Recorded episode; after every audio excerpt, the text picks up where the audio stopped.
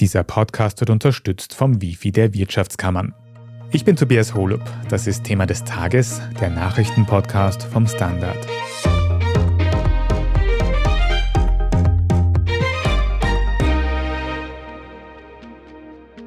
ILO said that Qatar is a frontrunner in labor rights, abolishing kafala, introducing minimum wage. Still, some here are calling to discriminate them.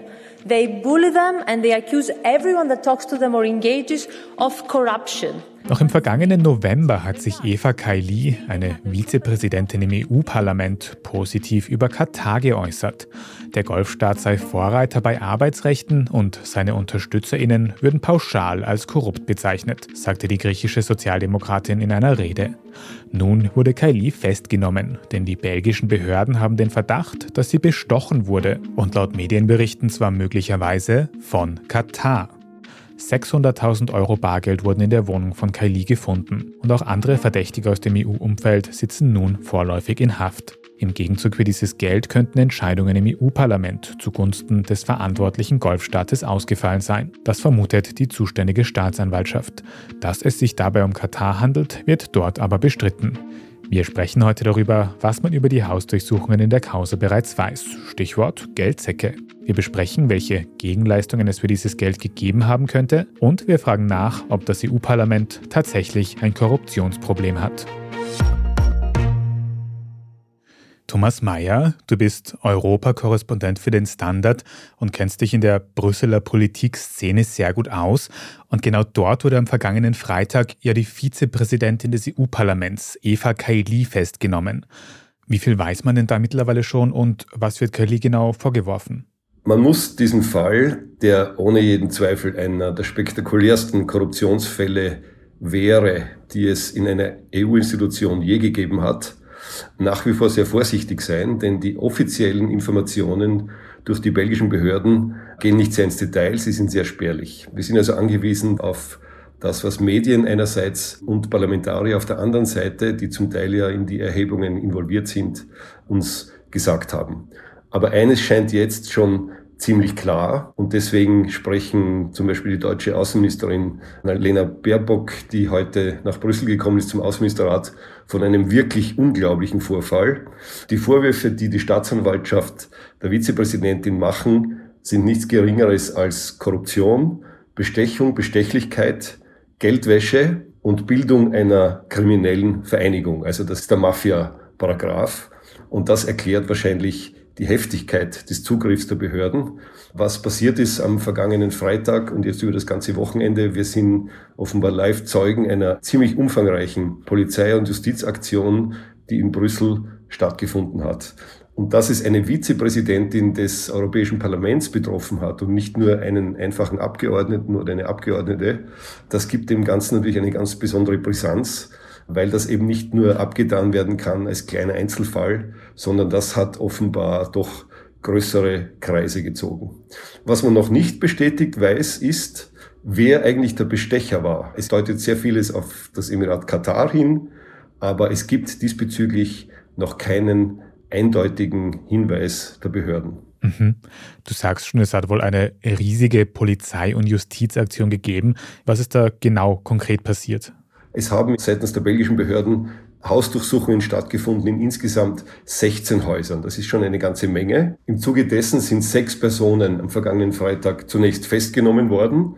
Zwei davon wurden gestern wieder aus der Haft entlassen und der Untersuchungsrichter hat vier Personen in U-Haft genommen. Eine dieser Personen ist eben die Vizepräsidentin Kaili. Und dann gibt es offensichtlich einen größeren Personenkreis rund um sie, soweit man bisher weiß, alles Italiener und alle aus dem politischen Lager der Sozialdemokraten rund um die Fraktion, die ebenfalls festgenommen wurden bzw. in U-Haft sind. Einer davon ist ihr Lebensgefährte, der als Assistent im Europäischen Parlament arbeitet. Dann ist auch betroffen der Generalsekretär des Internationalen Gewerkschaftsbundes und ein weiterer früherer Abgeordneter aus der SD-Fraktion. Mhm. Also mehrere Personen aus dem sozialdemokratischen Umfeld, mehrere Italiener und Kylie selbst ist ja griechische Abgeordnete zum EU-Parlament. Jetzt hast du aber gesagt, eben es hat Hausdurchsuchungen gegeben. Es geht um mutmaßliches Bestechungsgeld. Was ist da also genau gefunden worden? Was wurde gefunden? Zeitungen haben das sehr blumig berichtet, wie das Ganze stattgefunden hat. Einerseits in der Wohnung der Vizepräsidentin selbst habe man riesige Mengen an Bargeld, 600.000 Euro gefunden, in Säcken verpackt, aber auch Wertgegenstände, mit denen die Mitglieder dieser Bande bestochen worden sein sollen. Und es gibt auch noch ein Detail, dass der Vater der Abgeordneten festgenommen worden sei, bei dem man auch Hinweise und Indizien auf diesen Bestechungsversuch oder diese Bestechung gefunden hat. Also die Umstände sind relativ dicht. Es ist mit Sicherheit nicht so, dass das nur ein leiser Verdacht ist, dass hier was passiert ist. Sonst wäre nicht vorstellbar, dass eine Polizeiaktion in einem derartigen Ausmaß stattfindet und noch dazu, wie gesagt, bei jemandem, der der Spitze des Europäischen Parlaments angehört.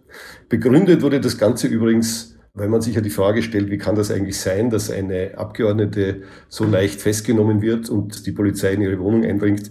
Begründet wurde das offensichtlich eben mit diesen Antikorruptionsgesetzen, die in Belgien sehr streng sind, wenn es um die Bildung einer kriminellen Vereinigung geht, einer Mafia-Vereinigung oder eben auch einer terroristischen Vereinigung. Und man hat das begründet durch Gefahr im Verzug. Also das Ganze war offenbar im Laufen und die Polizei hat dazugeschaut und diese Gruppe hat das offenbar nicht gemerkt. Du sprichst da vielleicht schon ein bisschen die nächste Frage an, die ich mir stelle. Gerade so PolitikerInnen, haben die nicht oft politische Immunität, dass man eben nicht einfach so ein Haus durchsuchen kann? Das Ganze wurde von den Behörden, von der Staatsanwaltschaft öffentlich nicht kommuniziert, auf welcher Basis das eigentlich stattgefunden hat. Faktum ist, dass Abgeordnete eigentlich über diese Immunität verfügen. Also in einem anderen Fall hätte es wahrscheinlich einen Antrag geben müssen, das Parlament wäre gefragt worden und hätte dann die Zustimmung gegeben. Es gibt Hinweise darauf, dass tatsächlich Mitarbeiter oder Mitglieder des Parlaments involviert waren und auch informiert waren, dass hier eine Aktion stattfindet. Darauf deutet eine weitere Hausdurchsuchung bei einem EU-Abgeordneten der sozialdemokratischen Fraktion, einem Belgier in diesem Fall hin, die auch stattgefunden hat. In diesem Fall ist das offensichtlich ganz offiziell angemeldet worden und es war nicht so spektakulär, wie gesagt, wie bei der Vizepräsidentin und den anderen Beteiligten, die, soweit ich das bisher gesehen habe, alle Männer und alle Italiener sind. Jetzt hast du schon gesagt, dass Medien berichten, dass der Golfstaat Katar hinter dieser Bestechung stecken könnte, dass es aber eben nicht sicher ist. Aber welche Hinweise gibt es denn da? Wie ist man quasi darauf gekommen, dass es Katar sein könnte? Also zunächst einmal durch die Aktionen, die nach den Festnahmen stattgefunden haben. Das Ganze hat natürlich im Europäischen Parlament wie eine Bombe eingeschlagen. Da kommen wir dann vielleicht noch dazu, wo im Moment eine Krisensitzung die nächste jagt. Und da gibt es natürlich auch Informationen an die Parlamentarier selbst. Und die Parlamentarier haben darauf reagiert und auch schon gehandelt. Also zwei Beispiele. Ausgerechnet am heutigen Tag hätten Gespräche stattfinden sollen mit Katar, also zwischen Abgeordneten und Vertretern von Katar, über Visaliberalisierungen für Kataris. Diese Gespräche wurden sofort abgesagt. Was gestern auch bekannt geworden ist, ist, dass eine Reise von EU-Abgeordneten in das Emirat abgesagt worden ist, mit der Begründung eben, dass man in dieser Situation, die da entstanden ist, bei diesem Korruptionsfall nicht gut nach Katar reisen könnte. Das heißt, es muss also irgendetwas zu tun haben mit Katar. Also auch sozusagen auf ganz offiziellen Wegen könnte man das schließen. Die Regierung bestreitet übrigens jeden Zusammenhang mit diesem Fall. Es gibt eine offizielle Erklärung auch, in der man sagt, jede Verbindung der katarischen Regierung ist grundlos und gravierend uninformiert. Jetzt heißt das natürlich nicht, dass die katarische Regierung nicht trotzdem dahinter steckt. Ich meine, man kann wahrscheinlich nicht davon ausgehen, dass sozusagen offizielle Vertreter der Regierung dieses Geld überbracht haben. Das ist mit Sicherheit, so wie das ja auch im Zuge der Vergabe der Fußball-WM geschehen ist, auf dunklen Kanälen über Hintermänner und so weiter geschehen. Aber wie gesagt, genaue Details dazu, wer da wen getroffen hat, wer wem welches Geld gegeben hat und warum, das kennt man noch nicht. Was jetzt die Vizepräsidentin betrifft und ihre Verbindung zu Katar, da ist jetzt eben aufgefallen, dass sie eine von den Abgeordneten war, die im Vorfeld der Fußball-WM sogar bei einer Rede im Parlament guten Wind gemacht hat für das Emirat. Sie hat dort angepriesen, dass die Menschenrechtssituation sich ja deutlich verbessert habe, dass vor allem das Arbeitsrecht verbessert worden sei, wobei es ja Vorwürfe gegeben hat, dass eben Gastarbeiter bei der Errichtung der Fußballstadien zu Tode gekommen sind, unter ganz üblen Bedingungen gearbeitet hätten. Und dem hat sie in einer Plenarrede eindeutig widersprochen und es ist damals schon aufgefallen, wie offensiv sie eigentlich hier Partei ergriffen hat und versucht hat, die Menschenrechtssituation positiv darzustellen. Jetzt, nachdem das alles bekannt geworden ist, ist es viel natürlich wie Schuppen von den Augen gefallen und jetzt wird diese Verbindung deswegen hergestellt. Einen kurzen Ausschnitt aus genau dieser Rede haben wir ja am Anfang dieses Podcasts schon gehört. Jetzt im Nachhinein klingt das alles ein bisschen ironisch. Aber Tom, verstehe ich das richtig, dass quasi der Vorteil, den Katar zum Beispiel hätte von so einem Bestechungsversuch, theoretisch wäre, dass einige Gesetzesvorhaben im Sinne dieses Landes beschlossen werden würden und dass quasi auch einfach gute Stimmung für dieses Land gemacht werden könnte, theoretisch. Genau, das ist die theoretische Annahme. Also man hat versucht, mit sehr viel Geld sich Abgeordnete in dem Sinn zu kaufen dass sie dann in ihrer Funktion, die sie im Europäischen Parlament eben haben, da gibt es ja viele Ausschüsse auch, die sich mit Menschenrechten beschäftigen. Es gibt Abgeordnete, deren Spezialgebiet die Beziehungen zu den Golfstaaten sind. Da gibt es freundschaftliche Beziehungen, da gibt es gemeinsame Ausschüsse. Man trifft sich, wie das in der Politik halt ist. Und die Theorie ist eben, dass der oder die Bestecher sich Politiker und Mitarbeiter ausgesucht haben, die im Sinne des Emirats hier in der europäischen Politik nicht nur Stimmung machen, sondern auch versuchen würden, Gesetze, Resolutionen und so weiter im Sinne des Emirats zu beeinflussen. Genau das ist der Kern des Korruptionsvorwurfs, der im Moment von den Behörden untersucht wird. Und was das EU-Parlament jetzt tun könnte, damit in Zukunft eben solche Korruptionsvorwürfe möglicherweise nicht mehr vorkommen und auch wie es für die festgenommene Eva Kaili jetzt konkret weitergeht, all das besprechen wir nach einer kurzen Werbepause. Wir hören uns gleich wieder. Lern dich neu zu erfinden. Lern Neues zu wagen. Lern dich von neuen Seiten kennen. Lern heute, was du morgen sein willst. Entdecke über 30.000 Kurse zur Aus- und Weiterbildung auf wifi.at. Lern, was in dir steckt. Wifi. Tom, jetzt hast du schon erzählt, dass es eben doch den Verdacht gibt, dass da von außen versucht worden ist, Einfluss zu nehmen auf die Abgeordneten im EU-Parlament braucht es dann vielleicht strengere Regeln, um eben den Umgang von Parlamentariern mit solchen Bittstellern, Lobbyisten, wie man es auch nennen will, festzulegen? Die Diskussion darüber hat bereits voll eingesetzt. Man kann grundsätzlich sagen, dass, und das ist das Seltsame dieser ganzen Geschichte, dass an sich das Europäische Parlament genauso wie die Europäische Kommission, wenn man das mit den Mitgliedstaaten vergleicht und den Regeln, die in den Mitgliedstaaten gelten, eigentlich über sehr, sehr strenge Regularien verfügen. Also ein Beispiel. Es gibt ein Lobbyregister im Europäischen Parlament. Jeder, der Lobbying betreibt, muss das anmelden, muss sich registrieren lassen im Parlament und Parlamentarier, die zum Beispiel jetzt von einer Straßenbaulobby, was auch immer, kontaktiert werden, müssen das an sich auch melden, wen sie treffen und um was es dabei geht, eben um jeden Anschein einer Käuflichkeit zu vermeiden. Das war die Konsequenz von früheren Missbrauchsskandalen, die es im Europäischen Parlament gegeben hat, aber in einem natürlich viel geringeren Ausmaß als das, was jetzt bekannt geworden ist. Deswegen ist auch der Schock in den Reihen der Abgeordneten so hoch, weil man sich fragt, wie kann das eigentlich passieren, weil es gehört schon einige kriminelle Energie dazu, gehörte, muss ich sagen, im Konjunktiv, wenn man so etwas macht. Es gibt aber offensichtlich eine Lücke. Und zwar Diplomaten sind von dieser Meldepflicht ausdrücklich ausgenommen. Und das wiederum stärkt die Theorie, dass das hier Leute waren, die unter diplomatischem Schutz Kontakt aufgenommen haben und im Zuge von offiziellen Treffen oder Besuchen hier ihre Machenschaften durchgezogen haben. Mhm. Wie geht es denn jetzt weiter für die festgenommene Eva Kaili? Wird die ihre Posten als stellvertretende Parlamentspräsidentin und Abgeordnete auch verlieren?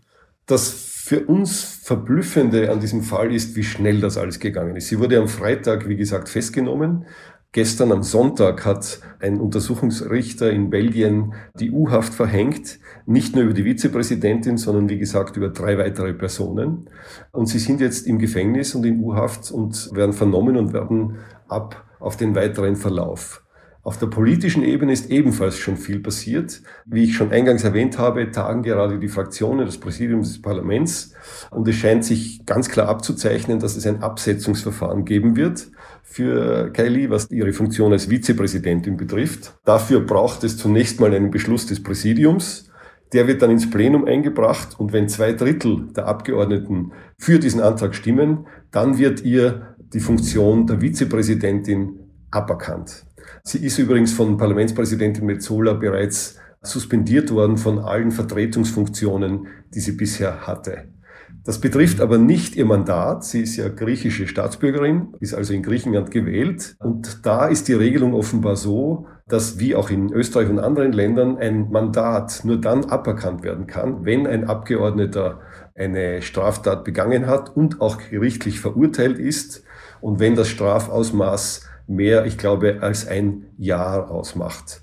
Aber um ihr das Mandat abzuerkennen, müsste dann das griechische Parlament einen eigenen Beschluss fassen. Soweit sind wir noch lange nicht. Zunächst einmal wartet man, ob heute Abend dieser Antrag auf Aberkennung der Vizepräsidentschaft durchgeht bzw. eingebracht wird und wahrscheinlich wird dann das Parlament morgen oder in den nächsten Tagen darüber abstimmen. Wenn man so mit den Abgeordneten spricht im Moment, hoffen die meisten eigentlich darauf, dass die Vizepräsidentin selbst zur Einsicht kommt und ihr Mandat zurücklegt. Das wäre für alle sozusagen die einfachste Variante. Aber dass das passiert, ist nicht sehr wahrscheinlich. Man wird sehen, das werden die nächsten Stunden oder Tage erweisen, wie das jetzt dann konkret abläuft. Mhm. Du sagst es ja schon, da geht es auch um die Außenwirkung des EU-Parlaments. Du beschäftigst dich sehr eingehend mit EU-Politik. Was denkst du, wie sehr beschädigt dieser Korruptionsskandal die Glaubwürdigkeit des EU-Parlaments? Also zunächst einmal, das möchte ich hier auch nochmal sagen, zunächst einmal gilt die Unschuldsvermutung. Das muss man bei diesen Fällen immer wieder dazu sagen. Solange nicht bewiesen ist, was hier alles gelaufen ist und im Detail bekannt ist, muss man auch ein bisschen vorsichtig sein. Aber natürlich kann man jetzt schon sagen, dass der Fall gravierend sein muss. Das heißt, die Rufschädigung ist eigentlich schon eingetreten. Dass eine Vizepräsidentin eines Parlaments überhaupt in so eine Situation kommt und festgenommen wird, das ist keine Kleinigkeit. Also selbst wenn sich herausstellen sollte, dass sie eine gar nicht so zentrale Rolle gespielt haben sollte, ich sage das mal so als Überlegung, selbst dann ist natürlich der politische Schaden und der moralische Schaden, der für sie selbst, aber auch natürlich für das Parlament als Gesamtes eingetreten ist, enorm. Das vor allem auch deswegen, weil das Europäische Parlament sich von den drei wichtigsten Institutionen in der EU, die es gibt, neben der Kommission und dem Ministerrat der Mitgliedstaaten, gerade in Sachen Transparenz, Moral, Sauberkeit beim Umgang mit öffentlichen Geldern und so weiter immer besonders hervortut. Das Parlament hat vor allem neben seiner gesetzgeberischen Arbeit die Aufgabe, sozusagen auch Ziele im Allgemeinen zu formulieren. Es ist bekannt dafür, dass es gerade auch bei Menschenrechtsverletzungen, ist ganz wichtig, immer besonders strenge Maßstäbe anlegt und viele Resolutionen gehen in diese Richtung. Und deswegen ist es eben besonders schockierend und ein enormer Rückschlag für die Reputation des Parlaments, wenn ausgerechnet ein Mitglied des Präsidiums sich so verhält und der Korruption und der Bandenbildung bezichtigt wird. Ich habe darüber übrigens auch gesprochen mit Ottmar Karas und Evelyn Regner, Abgeordnete aus Österreich, er von der ÖVP, Regner von der Fraktion von Kaili, von den Sozialdemokraten. Beide sind auch Vizepräsidenten. Es gibt insgesamt 14 Vizepräsidenten, an die die Präsidentin Metzola verschiedene Aufgaben delegiert. Beide haben mir gesagt, sie kennen sie, sie sind total schockiert. Regner hat gesagt, es ist sogar außerhalb ihrer Vorstellungskraft, dass so etwas passieren kann, wenn man jemand näher kennt. Also das zeigt schon das ganze Ausmaß der Irritation. Es wird wahrscheinlich lange brauchen, bis man sich von diesem Schlag erholt. Aber zunächst einmal geht es vor allem um eines. Jetzt muss aufgeklärt werden, jetzt muss ganz im Detail herausgearbeitet werden, was liegt eigentlich vor, ja? welche Beweise liegen am Tisch. Und dann werden die gerichtlichen Ermittlungen weitergehen und es wird möglicherweise dann irgendwann zu einer Anklage kommen.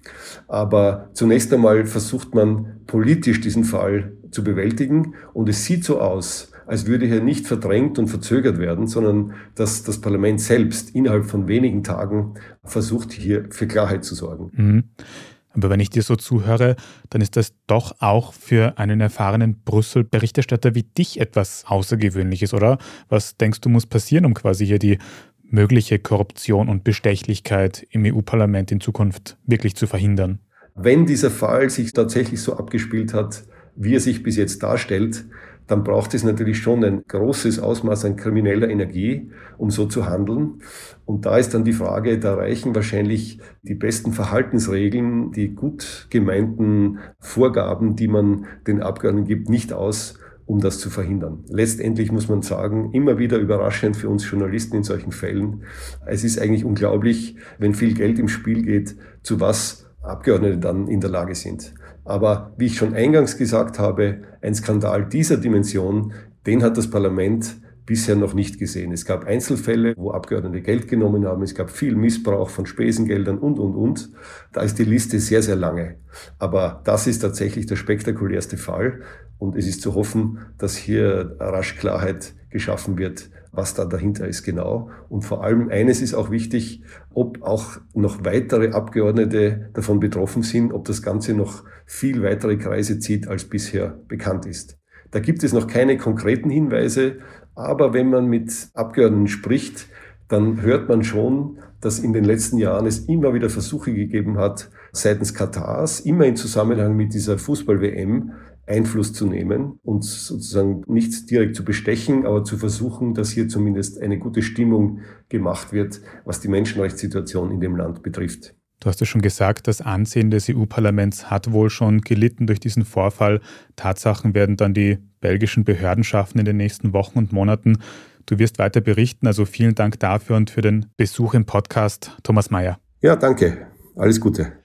Wir reden jetzt dann in unserer Meldungsübersicht gleich noch über eine mutmaßliche Wahlkampfkostenüberschreitung, die der österreichische Rechnungshof der ÖVP vorwirft.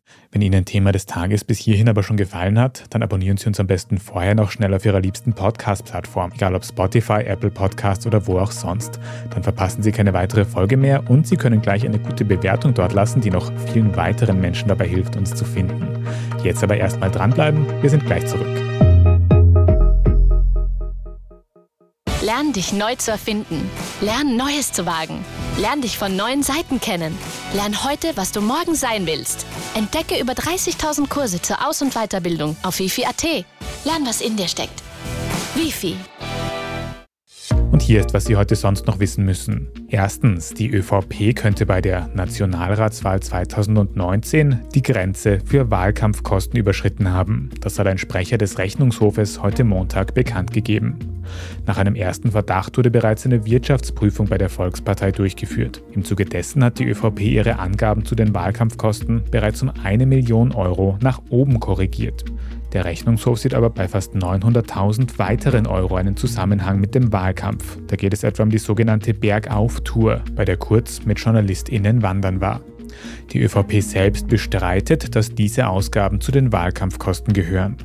Wenn diese Kosten noch dazugerechnet werden, dann würde die ÖVP die gesetzliche Obergrenze überschreiten. Und darüber entscheiden muss nur der zuständige Parteientransparenzsenat. Zweitens, im Iran wurde heute am Montag ein weiterer Mensch hingerichtet, weil er sich an den aktuellen Protesten gegen das iranische Regime beteiligt hat. Majid Reza R. soll während der Proteste zwei Milizanhänger getötet haben. Innerhalb von 26 Tagen wurde er deshalb zum Tode verurteilt. Einen rechtlichen Beistand hatte er laut Online-Berichten nicht. Es ist die zweite Hinrichtung eines Demonstrierenden innerhalb weniger Tage. Laut aktueller Medienberichte sollen noch 23 weitere Menschen hingerichtet werden. In der EU wurden heute Montag, wohl auch in Reaktion auf die Hinrichtungen, strengere Sanktionen gegen den Iran beschlossen. Und drittens, am österreichischen Alkoholmarkt braut sich ein Problem zusammen. Denn die Brauereibeschäftigten haben heute am Montag gestreikt. Es wurde also weder Bier gebraut noch ausgeliefert. Grund sind die aktuellen Gehaltsverhandlungen in der Branche. Da wurden zuletzt 10% Gehaltserhöhung gefordert und 7 geboten. Geht jetzt also das Bier zur Neige im Wirtshaus und im Supermarkt? Nach einem Tag nicht, dafür seien die Vorräte zu gut gefüllt, so die nüchterne Analyse von Florian Berger, dem Chef des Brauereiverbandes. Die nächste Verhandlungsrunde soll am 21. Dezember stattfinden. Falls auch dort keine Einigung erzielt wird, könnte es zu längeren Streiks kommen, so die zuständige Gewerkschaft. Und auch die EisenbahnerInnen verhandeln weiter, nämlich bis in die Montagnacht hinein. Weil die Verhandlungen da bisher nicht erfolgreich waren, sind die Züge ja auch schon mal einen Tag lang stillgestanden. Zugfahren kann man ja leider nicht im Voraus erledigen, aber BierliebhaberInnen, die sollten sich vielleicht für Weihnachten schon mal ein bisschen eindecken. Alles weitere zum aktuellen Weltgeschehen lesen Sie wie immer auf der Standard.at. Wenn Sie noch nicht genug von Standard Podcasts haben, dann kann ich Ihnen sehr unseren Schwester-Podcast Inside Austria empfehlen. In der aktuellen Folge sprechen meine Kolleginnen darüber, warum die Immobilienpreise in Kitzbühel immer weiter steigen und was das auch für die Bevölkerung vor Ort bedeutet. Inside Austria finden Sie überall, wo es Podcasts gibt. Wenn Sie jetzt noch Feedback oder Anregungen für uns haben, dann schicken Sie die sehr gerne an podcast.derstandard.at.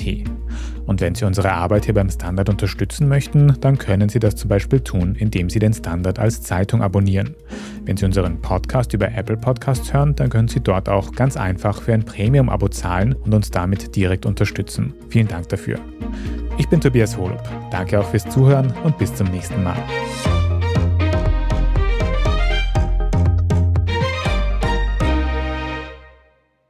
Lern dich neu zu erfinden. Lern Neues zu wagen. Lern dich von neuen Seiten kennen. Lern heute, was du morgen sein willst. Entdecke über 30.000 Kurse zur Aus- und Weiterbildung auf wifi.at. Lern, was in dir steckt. Wifi.